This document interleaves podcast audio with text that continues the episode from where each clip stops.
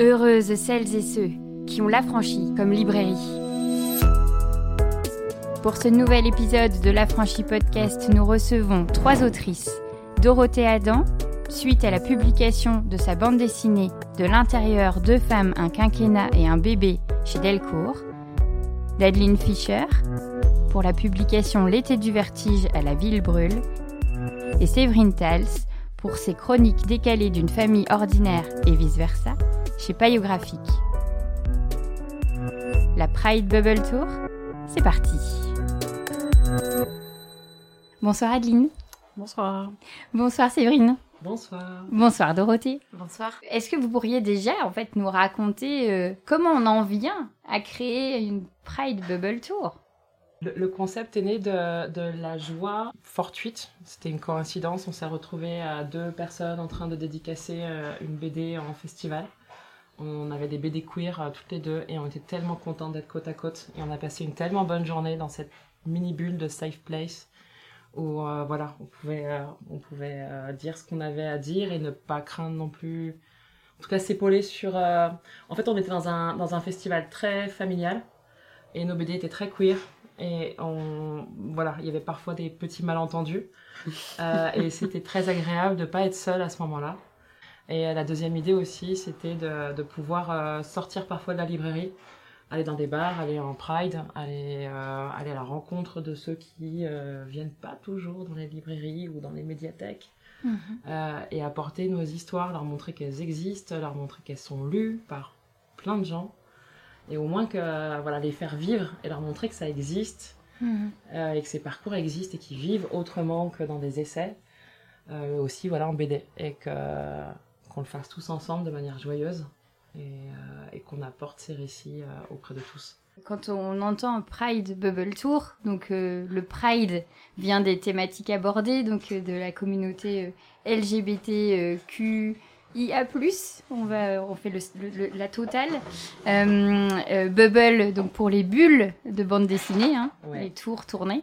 Ouais. Euh, donc en effet vos trois récits ici, vos trois euh, romans graphiques, vos trois bandes dessinées, on peut les, les nommer à plusieurs euh, de plusieurs façons, vont aborder en fait euh, ces thématiques là. Euh, par des axes tout à fait différents. Vous avez trois écritures euh, très différentes, trois dessins euh, qui vont appuyer ces récits qui sont également très différents. Donc c'est d'autant plus sympa en fait de vous mettre ensemble puisque ça permet aussi de, montrer les pluralités en fait de ces récits qui ont peut-être parfois tendance à être résumés très au singulier en fait de se dire c'est une communauté donc peut-être on y trouve toujours peut-être la même chose alors que pas du tout et c'est vrai que c'est aussi des thématiques qui sont fort abordées, comme tu le disais, en essai, mais qui dans la fiction contemporaine, en tout cas, euh, alors je dis contemporaine, mais en même temps on pourrait juste s'arrêter à la fiction, ne sont pas si nombreuses. Donc quel est votre rapport avant qu'on saute dans vos livres euh, à pieds joints. Euh, quels sont vos rapports euh, à toutes les trois à la littérature queer? Est-ce que euh, vous avez trouvé en fait euh, dans vos parcours, dans vos vies, euh, des littératures queer qui vous ont fait le bien en fait que vos livres peuvent nous faire? Ouais, moi, euh, moi, je ne connaissais pas l'existence de la littérature queer pendant les trois quarts de ma vie. Euh, c'est pas du tout quelque chose que je voyais euh, exister, et puis moi-même, euh, je pensais pas forcément être intéressée par, par ça. Et euh, c'est vraiment une découverte qui s'est faite en une fois quand j'ai commencé d'abord à, découvrir le féminisme, et puis, enfin, les féminismes, et après aller plus loin et à découvrir euh, ouais, plutôt des lectures queer. Et ouais, je sais pas, ça a fait exploser mon monde, euh, moi. Enfin, euh, c'était aussi beaucoup des, des choses théoriques et pas tellement des, des fictions. Et ouais, en tout cas, ça m'a, ça m'a, ouais, ça m'a un peu fait exploser la tête. Mm. et après, c'était évident que j'avais pas envie de faire un, un livre qui soit pas queer. Quoi. Enfin, voilà. Euh, moi, c'était comme tu disais aussi des parcours de c'est de la singularité aussi où du coup euh, on apporte chacune nos, nos témoignages et euh, je pense que c'est là aussi où c'est intéressant de se rencontrer parce que finalement on aborde des thèmes qui sont plus généraux mais ça part à chaque fois d'une du, histoire personnelle et euh, moi pareil au début je, je, manquais de littérature queer enfin parce qu'il y en avait tout simplement moins qu'aujourd'hui. et c'est arrivé tard, en fait. Moi, c'est au moment de la, parentalité, donc de l'homoparentalité. Et à ce moment-là, je trouvais très, très peu de récits où ceux que je trouvais se terminaient mal ou étaient plutôt négatifs. Et, et en fait, c'est parti d'un besoin très personnel. Je me suis dit, mais j'aimerais avoir un témoignage sur le parcours qui est difficile, sur la parentalité, l'homoparentalité. Et donc j'ai écrit ce témoignage parce que je me suis dit qu'à l'époque, j'aurais bien aimé le, lire. Euh, effectivement, moi plus jeune, j'allais au CDI et je cherchais des livres dans lesquels je pourrais avoir des romances euh, entre filles. Et franchement, j'ai cherché. Hein. On m'avait dit, ouais, Georges Sand, Colette. En fait, ils n'avaient pas les bons livres. J'ai tout fait, euh, ceux qui avaient au CDI, mais non, je n'ai pas pris le, j'ai découvert euh, tard, euh, parce que j'ai cherché, hein, j'ai cherché longtemps. C'était en anglais, donc c'est pour ça que j'ai dû progresser avec Janet Winterson et tout. Après, il y avait des choses très sérieuses, alors très sérieuses plus en anglais. Euh, voilà, on m'a perdu. et, et, oui, moi j'avais ce besoin, effectivement, là, depuis, depuis 10 ans, je suis comme une folle. Mhm. Je suis comme une folle parce que c'est varié et que la littérature queer, elle est, elle est pas unique en fait, elle est, elle est vraiment plurielle. Elle vient de partout, elle raconte à chaque fois des histoires différentes. Et euh, moi, je m'éclate. Mais ce qu'on entend beaucoup euh, dans vos trois récits, c'est euh, la question des représentations, en fait, enfin, qui sont extrêmement centrales, je trouve, dans les féminismes. C'est de dire de se lire et de se lire juste parce qu'on a une tendance euh, évidente au male gaze, hein, donc ce fameux regard masculin qui est partout dans la culture, et donc qui n'échappe pas à la bande dessinée euh, ou aux fictions plus romanesques ou les nouvelles, etc. Et donc euh, de se dire qu'en fait les personnes concernées vont en fait apporter des récits justes sur leurs expériences vécues, c'est aussi une façon de braquer la littérature. J'adore toujours ce terme que j'emprunte à Lisette Lombé et Joël Zambi en poésie et de se dire euh, on y va mais on a enfin vraiment on n'a pas on n'attend pas de permission quoi. On va tout, tout démonter.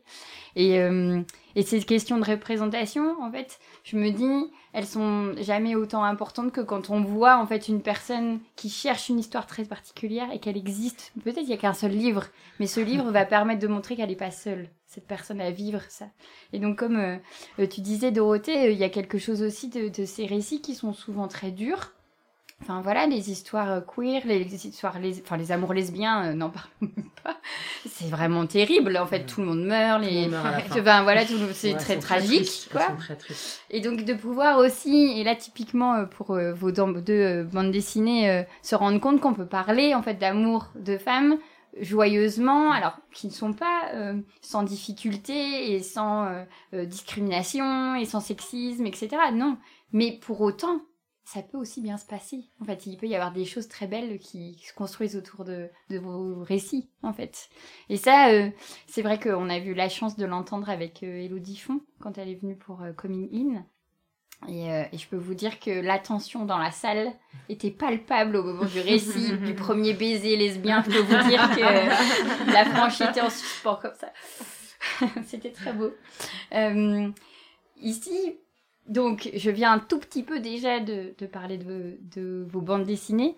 Euh, est-ce que vous pourriez un petit peu les teaser euh, en quelques mots pour que nous mettre dans l'ambiance et comme ça, on peut entendre aussi vos voix par rapport au récit que vous avez construit. Ça peut être pas mal pour l'audio. Peut-être Séverine, euh, si tu veux commencer. Moi, ma, BD s'appelle Chronique décalée d'une famille ordinaire. Ce sont des strips humoristiques, donc en général une page, une histoire, une anecdote. Euh, normalement, elle est censée vous faire sourire, voire rire. Et, euh, et, je raconte ma vie quotidienne. On est deux mamans, on a trois petits garçons. Euh, et c'est vraiment les années où ils sont tout petits. Vous voyez, celles où on dort pas et où, où c'est pas toujours facile. Et, juste, voilà, je pose mon regard un peu étonné, un peu perplexe et dépassé sur cette vie de famille. et voilà, je, je raconte ces scènes-là. Euh, et aussi parfois le regard que les autres peuvent avoir sur nous. Euh, et c'est moi ça m'a beaucoup fait rire en tout cas de la faire. Euh, j'ai voulu partager ma joie. j'ai voulu partager ma joie. Et ça fonctionne. On rigole. Et ça fonctionne, on rigole. Et, en fait, c'est en la sortant que mon éditeur m'a dit que c'était la, seule BD qui parlait de, de après, en fait. Mm. Les autres, elles s'arrêtent, les filles, elles s'embrassent et The End. Donc là, du coup, euh, on a elles font euh, et puis maintenant elles élèvent des mhm. enfants. Euh, voilà. Et, dans la joie. Oui, c'est vrai qu'après, dans vos trois présences, on peut créer une certaine histoire. Hein. Au final, euh, avec euh, Adeline d'abord l'été du vertige, puis ensuite on aurait Dorothée avec de l'intérieur, et puis finalement toi avec les chroniques, franchement.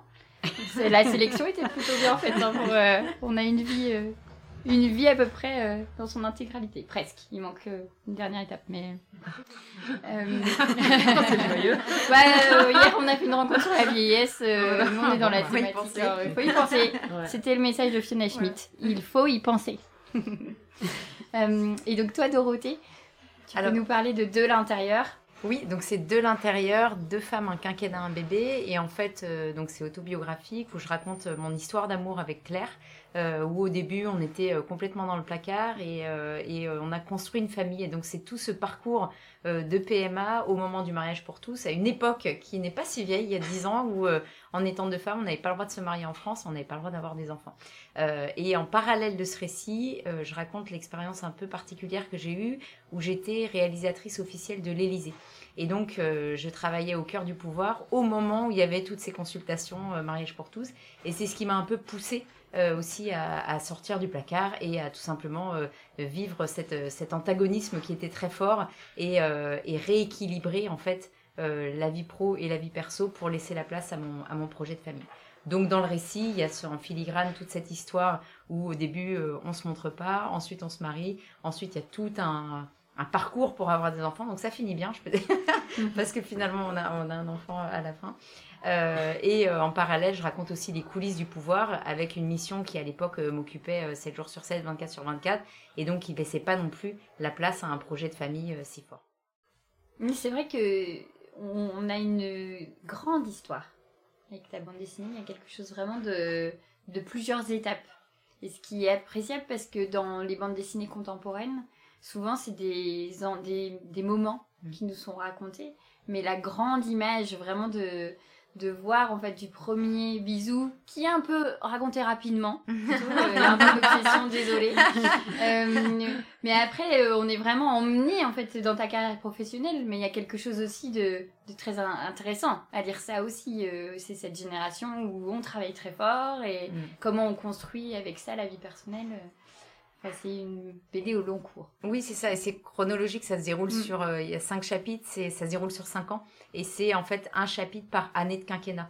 Euh, parce que l'idée aussi c'était de témoigner sur cette période où, euh, enfin d'avoir été au cœur du pouvoir où euh, voilà il y avait plein de choses que moi j'ai découvertes et que j'avais envie de partager sur la manière dont se, se prennent les décisions. Puis c'était un quinquennat aussi, c'était le quinquennat de François Hollande, donc où il y a eu les attentats, il y a eu les attentats de Charlie Hebdo, il y a eu beaucoup de choses qui se sont passées qui étaient fortes. Donc j'avais envie de raconter aussi tout ça. effectivement, c'est la grande histoire. Donc, mmh. on retrouve ouais, les rencontres avec Obama, la Maison Blanche, le Kremlin, etc. la déclaration de guerre au Mali. Enfin, il y avait vraiment des, choses fortes que je voulais euh, raconter, dont je voulais témoigner. Et euh, cette petite histoire qui est la mienne, puis finalement qui est plus grande que l'autre dans, le récit, euh, où, pour rejoindre ce que tu disais tout à l'heure, j'essayais aussi d'être le plus possible dans la sincérité et, et dans l'émotion. Et au début, cette histoire, je l'écrivais comme un, comme un journal intime, en fait. Donc, c'était vraiment mon ressenti très personnel. Et c'est ça que j'ai essayé de, de traduire aussi dans la BD. Et euh, toi, Adeline, alors là, on est sur une narration totalement différente. Oui. Euh, euh, mais qui encore, oui, voilà, qui peut être une sorte de genèse de tout ça. Et c'est là où, enfin, qui sait, on ne sait pas, en fait. Mais c'est tout l'art de ton récit, c'est qu'en fait, on ne sait pas beaucoup de choses. Oui. Mais, mais non, c'est vrai, tu nous laisses vraiment dans quelque chose de très vaporeux, mais qui est très appréciable. Enfin, euh, le ping-pong avec ton dessin euh, euh, est d'autant plus particulier. Après, là, on parle vraiment d'un roman graphique. Pour le coup, hein, c'est une autre façon de faire de la bande dessinée où, le, texte et l'image se répondent pas de la même manière, en tout cas que les BD plus traditionnels, en tout cas c'est dans mon ressenti. Mhm. Mais alors, qui sont tes personnages principaux? Alors, euh, ouais, moi, c'est vraiment sur un autre plan, je pense. Mais c'est donc c'est de la fiction.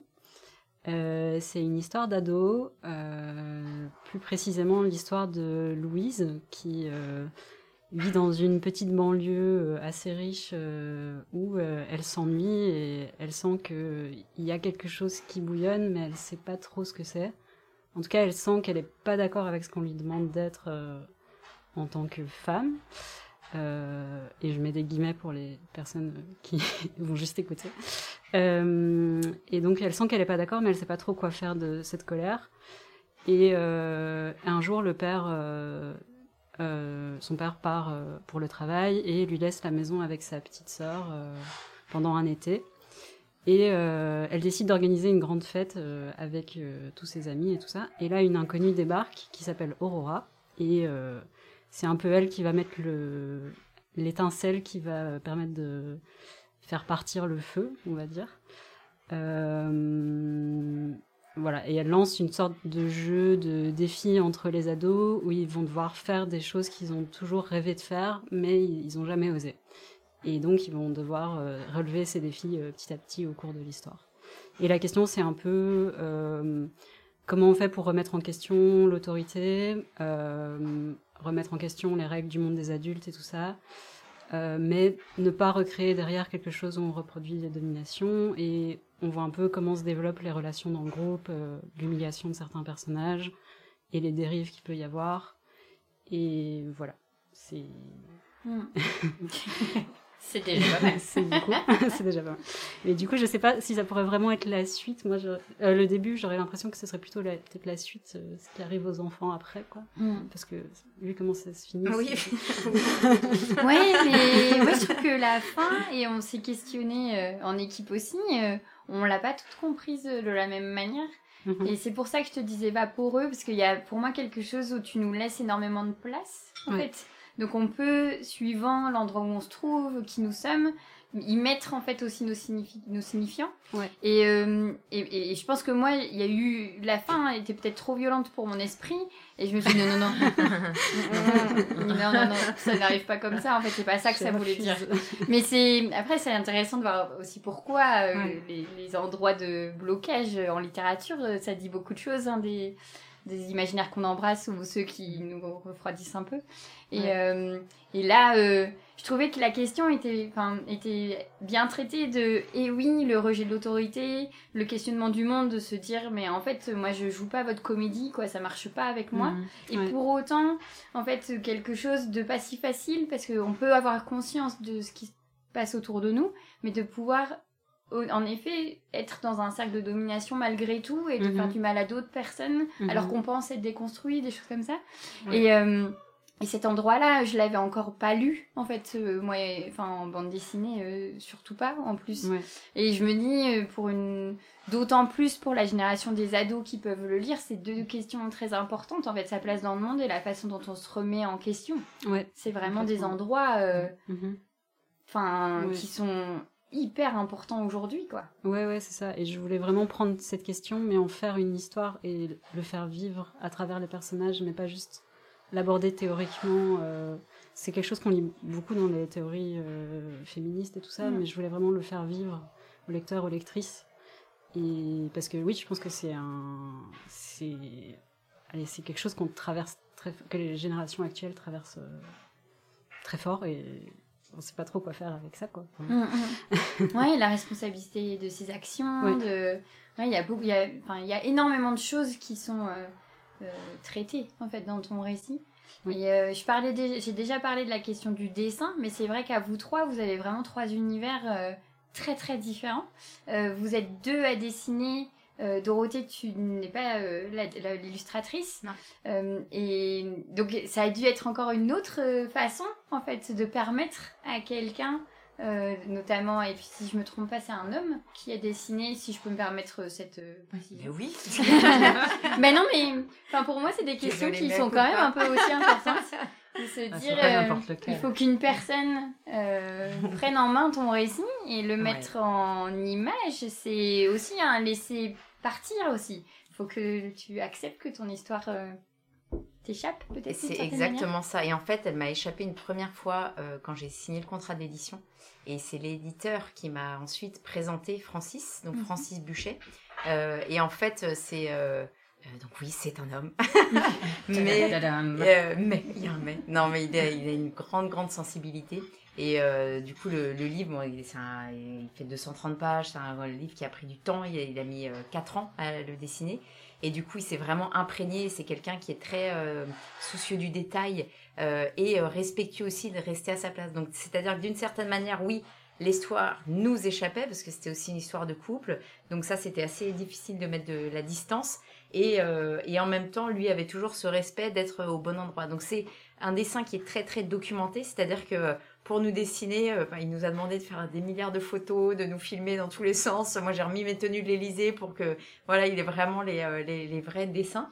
Euh, et ensuite, ben, par exemple, tout ce qui est décor de l'Elysée, mais même, enfin, je parlais de la Maison Blanche, tout ça, c'est parti de photos parce que du coup, moi, j'avais gardé euh, plein plein d'archives des films que j'avais fait pendant les cinq ans à l'Elysée et il a tout redessiné. Donc c'est aussi un vrai travail euh, presque historique quoi, qu'il a fait parce que il avait vraiment ce, souci du détail. Donc là-dessus, il a été vraiment très très juste.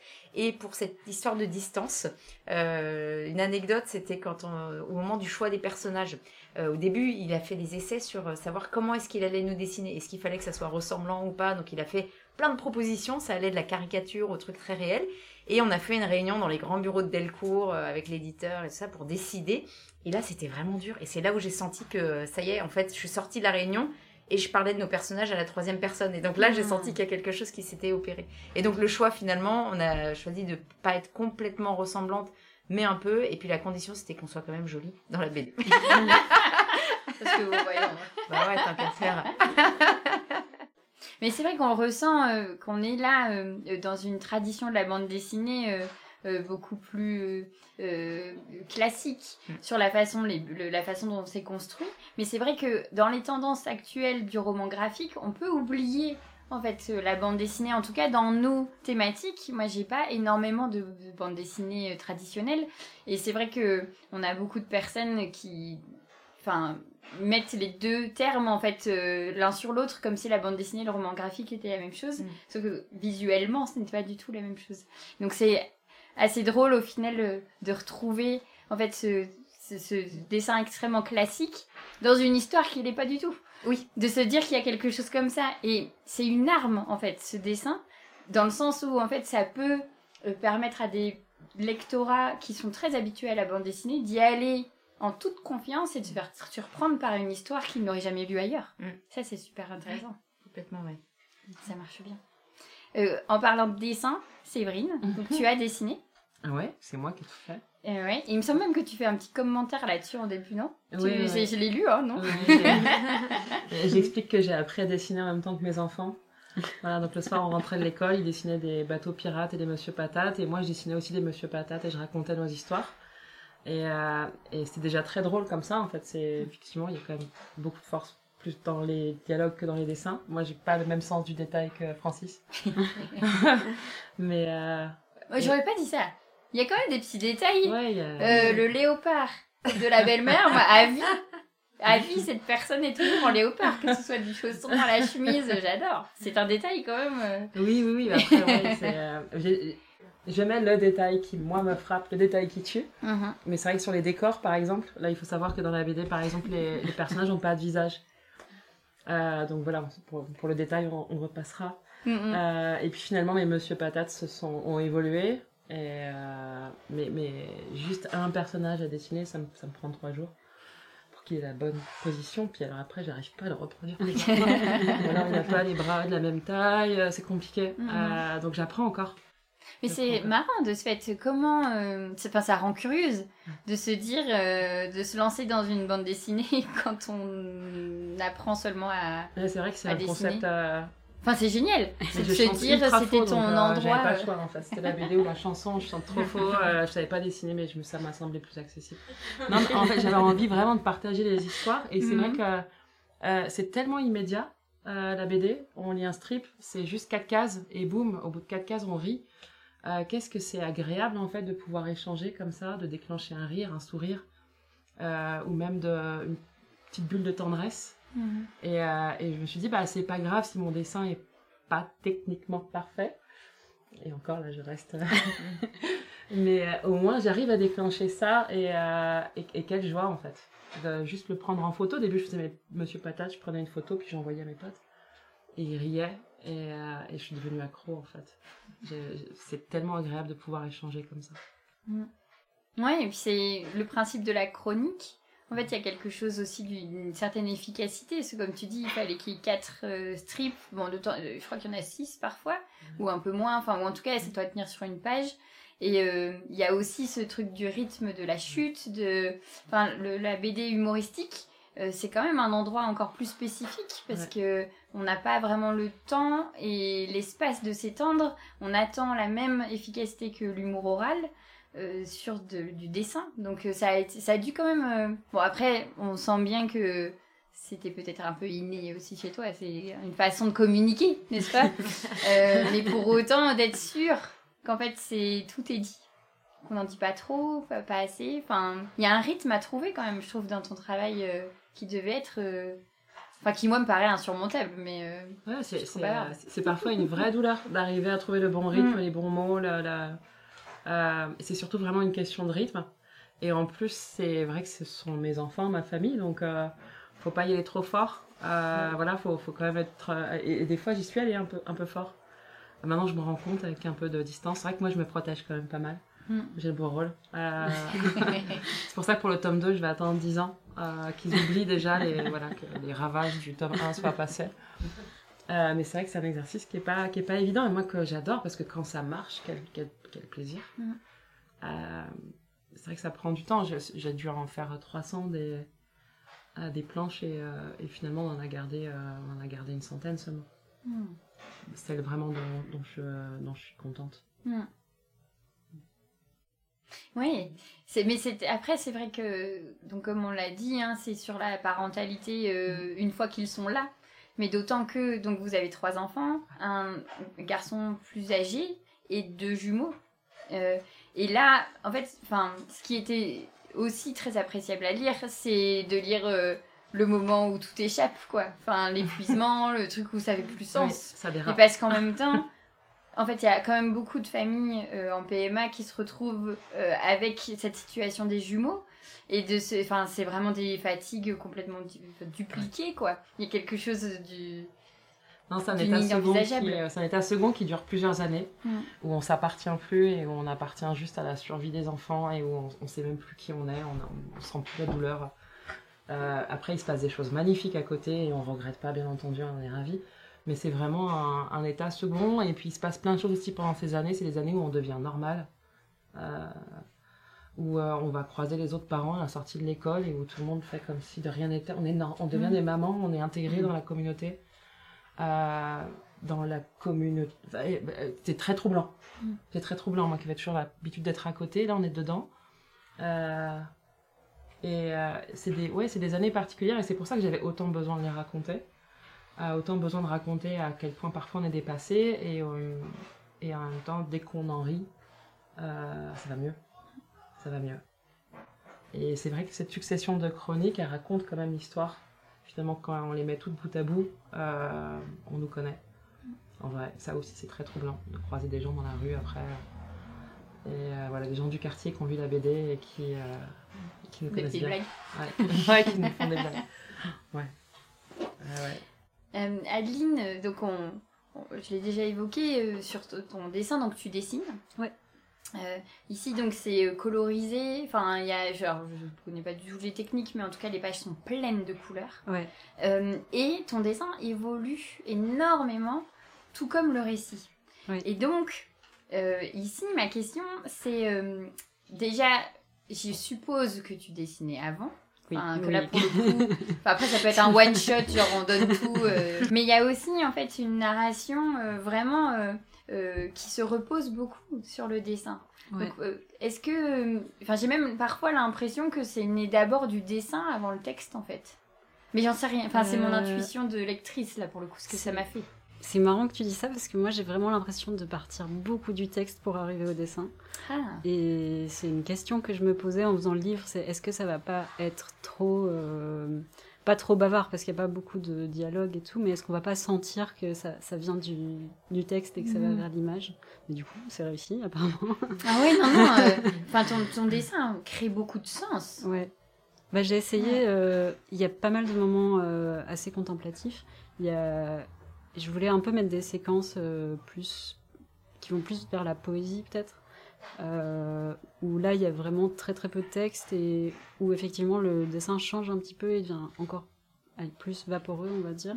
Alors que le reste du temps il y a quand même pas mal de décors il y a pas mal de enfin en tout cas ça m'a pris du temps de dessiner ces décors et c'était assez euh, douloureux. Mais euh, mais ouais du coup j'ai essayé de jouer un petit peu sur le dessin pour que ça fasse autant de sens que, que le texte quoi mm. qu'il y ait aussi des pour le lecteur ou la lectrice des significations à aller chercher dans les couleurs à aller chercher dans dans, dans le trait et tout ça quoi ouais. Mm. ouais et puis il y a quelque chose d'une unité qui se crée pour ensuite être dans une rupture. Puis, euh, enfin, il y a des, euh, il y a notamment en fait une des pages euh, où les deux personnages sont sur une bicyclette ou une, un scooter, je sais plus. En tout cas, ils, avancent, elles avancent. et il y a juste cette bulle, il faut tout faire péter. Et enfin, ça a été une des images qui a été beaucoup euh, screené, partagé, etc. Mais en même temps, euh, cette couleur un petit peu euh, de coucher de soleil, de fin du monde, enfin, ça a mhm. représenté autant en fait leurs sentiments, leurs émotions à ce moment-là, que nous en tant que lectrices, ce qui, ce qui nous accompagnait. En fait, on était un petit peu en balade avec ces personnages et tous les, toute la, route un petit peu bumpy qu'il peut y avoir entre deux, quoi. Et enfin, je, je trouve que c'est aussi les forces des romans graphiques, c'est de mettre autant de sens dans mhm. le dessin et les, utilisations de couleurs que dans les textes. Et c'est parfois ça permet de laisser, j'imagine, une place beaucoup plus forte euh, à ces petits détails qu'on n'a pas envie de nommer, de décrire en fait peut-être. C'est ça, ouais. Et plus de place aux émotions aussi, ou ouais, des choses plus subtiles et ouais, plus sensibles en fait. Euh, qu'on veut pas nommer, comme tu dis, c'est bien. Et c'est vrai que ça, je voulais pas mal le faire passer par, euh, par les couleurs, parce que y a, c'est vrai qu'il y a deux sentiments un peu dans la BD, de, beaucoup de, je crois, de tendresse ou de douceur, et en même temps, quelque chose qui vient faire exploser ça et qui est très violent. Et du coup, je voulais vraiment réussir à représenter ça euh, ouais, euh, plus loin que dans que juste dans les faits qui sont racontés et dans la narration, mais aussi vraiment toujours dans l'idée de le faire vivre au lecteur ou à la lectrice. Et pour ça, le, côté visuel est super important, je trouve. Hmm. Ouais. ouais. Ouais, ça fonctionne, euh, ça fonctionne vraiment très très bien. Ce, ouais, c'est double sens. Enfin, il y a quelque chose de très subtil en fait. Dans euh, le, votre travail, Dorothée et Séverine, il y a quelque chose, je trouve, d'un peu documentaire en fait, pour le coup. Et c'est vrai qu'en plus, par rapport à ton métier, Dorothée, euh, enfin, ou en tout cas ton métier à ce moment-là, en tant que réalisatrice, il y a quelque chose, euh, peut-être aussi de l'habitude de d'archiver. Et c'est vrai que, alors je me permets en fait de vous grouper dans les thématiques, mais parce que je trouve que vos bandes dessinées vont très bien ensemble et euh, documentent en fait ce, la PMA, le, fait de faire famille, faire famille autrement, euh, euh, pour euh, citer Gabriel Richard, son superbe titre. Et, et ces endroits-là d'archives, en fait, dans ces communautés, dans nos luttes, elles sont extrêmement importantes, d'autant qu'elles ont eu tendance à être complètement invisibilisées de par le passé. Donc, vous vous rendez un peu compte de ça, en fait. Alors, on l'a entendu, hein, Dorothée, il me semble, dans ce que tu voulais euh, notifier, faire garder par rapport à ton travail, mais par rapport aussi à vos, combats, enfin, dans, vos parcours PMA, ils sont très. Enfin, vous nous les racontez, alors j'ai inclus Claire, mais euh, c'est surtout tu nous on les raconte vraiment très précisément, et ça c'est assez précieux, je trouve, quand même. Ben oui, et, la démarche euh, a été documentaire dès le début en fait. Et euh, moi, c'est mon métier, c'est toujours maintenant d'être réalisatrice de documentaires. Et en fait, à l'époque, quand j'ai voulu documenter ce qu'on faisait, enfin euh, raconter cette expérience, j'ai commencé à filmer. Et parce que c'est le médium que j'utilise, voilà, et je fais des films, donc je filmais tout et je filmais nos voyages en Belgique, je filmais même nos discussions à la maison. Et en fait, au bout d'un moment, c'était trop dans l'intime parce que c'est arrivé au moment où on arrivait à la clinique en Belgique et là j'avais pas euh, enregistré alors je dis à Claire attends attends repars en arrière rentre dans la clinique. Non mais attends là on est en train de faire un bébé t'es pas en train de faire ton film. Donc du coup il a fallu que je range un peu la caméra. Déjà que dans le fait de faire un enfant euh, quand on est deux femmes il y a rien d'intime parce qu'on est sept dans une pièce et qu'il y a des gros néons et que c'est pas du tout l'esprit romantique qu'on peut imaginer. Donc là la caméra était en trop. Euh, donc j'ai posé la caméra j'ai gardé quand même ces enregistrements D'ailleurs, j'en ai, donné quelques-uns à Francis aussi, euh, notamment les voyages en voiture. En fait, je posais sur la plage arrière, on avait une vieille Sexo Kawaii, j'avais fixé ma caméra pour nous filmer toutes les deux. Mais du coup, c'était très bizarre parce que je prenais une voix pas du tout naturelle, parce que normalement, je suis derrière, et puis, enfin, bref. Donc, j'ai abandonné la caméra, mais j'ai gardé quand même cette écriture très documentaire. Euh, D'abord dans un carnet qui était euh, juste le, carnet intime, et après, pour le raconter à d'autres, effectivement, cette démarche dans l'écriture du scénario euh, a été euh, pour moi très proche euh, du, du, du, fait d'écrire des scénarios de films. Et, et, et d'ailleurs, j'écrivais le scénario un peu à la manière d'un storyboard avec la description des séquences, des dessins ou des photos en face de la case carrément avec le cadrage. Donc vraiment dans comme quand je fais des storyboards de documentaires. Et puis ce qui ce que je rajoutais juste c'était les dialogues parce qu'en documentaire on les prend dans le réel. Et là je les écrivais. Mais du coup toute la démarche jusqu'au bout et de notre histoire personnelle a été dans cette écriture documentaire Hmm. Oui, j'ai fort en tête euh, la, page où, euh, vous êtes quatre. Et voilà comment quatre femmes ont fait un bébé. Ouais. avec l'accent belge, il y a un petit astérix. Oui, alors ça, je me suis demandé ce que ça voulait dire. Dans quel... Euh, Mais en fait, c'est.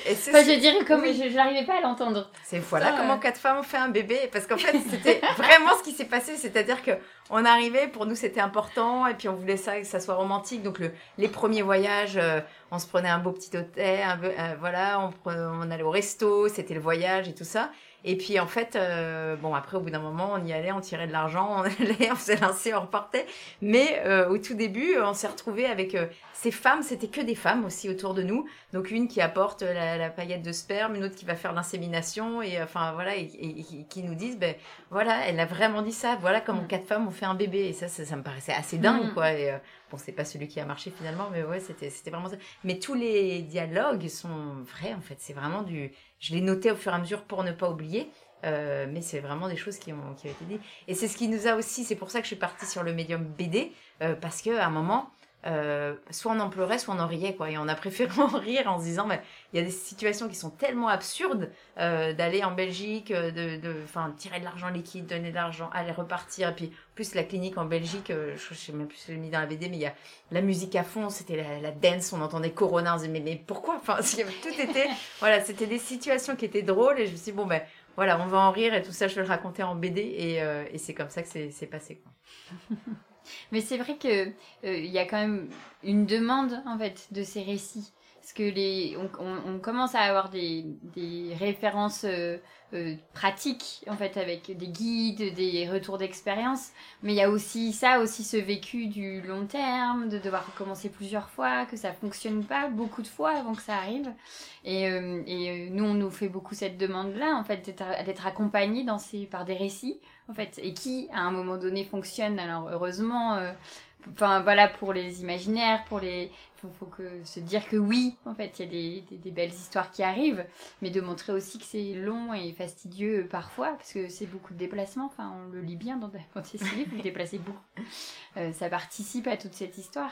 Et donc, dans ton récit, tu vas aussi euh, parler donc de ce fameux mariage pour tous et de tout ce qui est accompagné en France euh, ces discussions-là, donc euh, toutes les mauvaises manifestations, toutes les très belles manifestations aussi.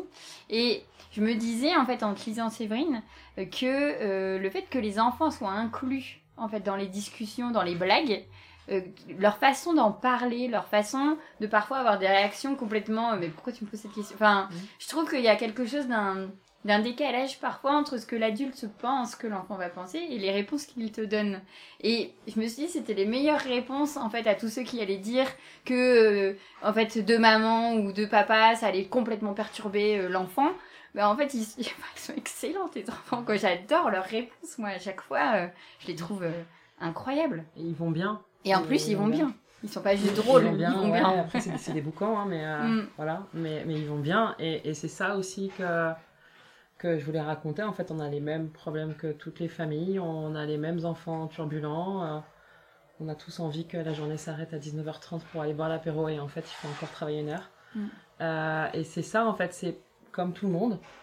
Et dédiaboliser, parce qu'effectivement, moi, mon fils avait un an pendant les manifs. euh, après, bon, voilà, on allait en manif en famille aussi.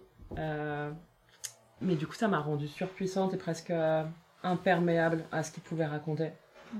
Moi, j'étais bien dans mon quartier. euh, en plus, on est à Marseille, donc euh, c'est pas forcément une ville très euh, déconstruite. Mais ça, ça s'est toujours super bien passé dans le quartier. Et puis quand ça se passait pas bien, on passait au-dessus. Et finalement, on est adopté de partout. Et ça aussi, je voulais le raconter. Je voulais le raconter pour ceux qui connaissent pas. Et aussi pour ceux qui se posent des questions, qu'on a envie, qu'on peur. Qui se disent comment ça peut se passer, est-ce que c'est pas trop dangereux, est-ce que les gamins ils vont pas? Mais eux, ils... enfin en tout cas pour l'instant, je sais pas, on verra. Mais pour l'instant, ça leur pose absolument pas de. Mm. Voilà, ils trouvent que le, le truc le plus extraordinaire dans la famille, euh, c'est qu'ils aient deux tantes qui soient nées le même jour. À aucun moment, ça leur vient à l'esprit le fait que ce soit extraordinaire d'avoir deux mamans, ça on s'en fout. Voilà, tout le monde a des parents un peu bizarres. Voilà, attends, le voisin à côté, il a une prothèse. Ça, c'est bizarre. Et en fait, on- ils sont tous, en fait, ils- chaque, ils ont, en fait, il y a rien de bizarre, tout est bizarre. Euh, et c'est ça qui est génial, en fait. Et en Mm. tout cas, eux, ils n'ont pas ce besoin, c'est parler. Euh, et et c'était ça aussi qui était important, c'était de dire, bah, en fait, euh, on vit peu de mauvais moments où on n'en vit pas, parce qu'on décide de pas en vivre. Donc même quand de temps en temps, euh, c'est pas évident, on passe, on passe facile au-dessus si on en a envie. Ou on y va, on va se battre un peu si on en a envie aussi. Et, et c'était ça euh, qui était intéressant de raconter. C'est possible. C'est possible. Et c'est chouette. Et c'est joyeux et ils vont bien. Nous, un peu moins, hein, on est crevés, franchement. euh, voilà, mais eux, ils vont bien. Mais il y a une certaine. Parce qu'il y a beaucoup d'humour, évidemment, Ouais. mais il y a aussi une certaine poésie. Ah. Moi, je trouvais. euh, et notamment, euh, il y a beaucoup la question des prénoms, ça revient beaucoup euh, euh, sur les façons dont on se nomme, etc. Et je crois qu'à un moment donné, euh, j'essaye de me souvenir le plus précisément, mais où le, euh, comment t'aurais voulu t'appeler euh, si t'avais eu le choix? Et je- je crois- il y a un de tes fils qui a une réponse, mais juste incroyable, avec euh, petite étoile filante ou quelque chose comme ça, c'est ça? étoile scintillante. scintillante. en fait, ces petits moments-là, ils font que oui, c'est de l'humour, mais en fait, ça reste des vraies personnes autour de toi. Et donc, euh, parfois, on a des sourires, mais qui, en effet, sont de, de la tendresse, de... et puis de ces petits endroits, comme les enfants en sont euh, euh, si forts, en fait, euh, de poésie. Et ça remet tout, au fait, aussi dans un autre endroit, quoi. Quelque chose d'une autre réalité. Et, euh, c'est ce qui fait aussi euh, la littérature et la force des imaginaires, des représentations, c'est qu'en fait, euh, de ces petits endroits-là, on fait quelque chose d'une autre magie, on fait notre tambouille magique, en fait, euh, à l'intérieur, quoi. Et on, a, on, met d'autres, on accroche d'autres images à ces communautés, qu'on on met ces communautés, enfin, comme si on avait vraiment un truc euh, très euh, séparé du vivant, euh, des autres vivants. Alors qu'en vrai, euh, enfin, les joies, les peines, euh, elles sont fort communes, en fait, et, enfin, j'ai trouvé enfin, vos trois bandes dessinées, en fait, elles nous faisaient quand même un sacré tour de machine à laver de toutes les émotions humaines. oh là là, je suis un petit peu sirupeuse là. C'est parce que j'ai besoin de mon sirop bientôt. bon, en tout cas, euh, merci beaucoup euh, Dorothée, merci Séverine, merci. Adeline. Merci. Euh, C'était un- une très belle initiative que cette euh, Pride Bubble Tour euh, avec un mini accent, pas belge, malgré le fait que je le sois, mais je ne l'ai pas. Euh, merci beaucoup. Alors, heureuse? Vous venez d'écouter un nouvel épisode de La Franchie Podcast en compagnie de Dorothée Adam à l'occasion de la publication de son livre De l'intérieur chez Delcourt, d'Adeline Fischer, L'été du vertige à la ville brûle, et de Séverine Tals, Chronique décalée d'une famille ordinaire et vice-versa, chez Payographique. La franchie podcast, c'est Soazic Courbet à la réalisation, Pierre-Antoine Naline à la création sonore, et Chien Fou pour l'univers graphique.